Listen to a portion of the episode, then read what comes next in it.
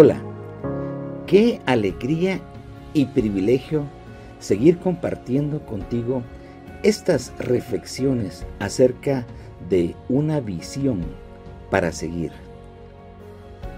Una oportunidad de ver hacia adelante y tomar decisiones que nos permitan avanzar y tener una vida con bendición, una vida llena de la manifestación del gozo y la paz de Dios en el camino. La vida no debe ser solo amarguras o tristezas o eh, decepciones. Debemos ver la vida con los ojos de Dios, que hay esperanza. Y hoy estamos en la cuarta parte o capítulo cuyo título es ¿Hacia dónde vamos? Porque es una buena pregunta que te debes hacer. Y el tema para hoy es ¿cuál es la meta?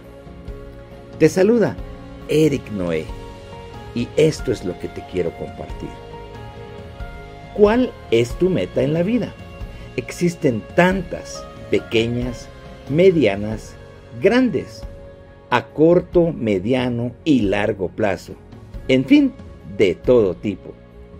Una meta es un objetivo de triunfo, de gloria, de satisfacción personal, de grupo o en equipo. Es bueno y correcto tener metas. Nos motivan a esforzarnos y dar lo mejor. Pero, ¿sabes? Mucha gente no tiene metas y por eso sus vidas son vacías, sin propósito y aún fracasadas. Otros, sus objetivos son malvados, egoístas, destructivos. Y esto suena increíble, pero se ve todos los días que en mucha gente lo que existe es maldad. Dios mismo tiene metas. Lo vemos en todo lo que ha hecho y lo más maravilloso es que en ellas Él incluye los más grandes sentimientos, amor, misericordia y justicia. Él se propuso crear a un ser que, siendo libre, lo buscara y deseara vivir en obediencia y ha propiciado todo para que esto se logre, con paciencia y dentro de un marco de integridad y justicia. ¡Qué maravillosa meta! De la misma manera, te invito a poner delante de ti la más grande meta que podemos tener. Vivir una vida agradable a Dios. Vencer la maldad que nos rodea con el bien. Ser fiel a Dios hasta nuestro último día en la tierra para entrar en la vida eterna y gozarnos con Dios y sus redimidos para siempre. Es la única meta que trasciende a esta vida. Todas las demás, por grandes y maravillosas que sean, aquí se quedarán. Si tu meta es llegar a ser como Cristo, esto sí permanece para siempre. Fuimos creados para esto, pero la mayoría de la gente se enfoca solo en cosas terrenales que son temporales y se terminan. No te conformes a esto. La Biblia dice en Filipenses 3, versículos 13 y 14, olvidando ciertamente lo que queda atrás y extendiéndome a lo que está delante, prosigo a la meta, al premio del supremo llamamiento de Dios en Cristo Jesús. Vivir para Dios es la meta más maravillosa y con galardón eterno que hay. Lo especial es que Dios mismo te quiere ayudar a alcanzarla. No estás solo en el camino y en el proceso. Tu vida también será bendecida con gozo, paz y fortaleza. ¿Qué esperas? Entrégale tu vida a Dios y prosigue hacia la meta más grande de tu vida.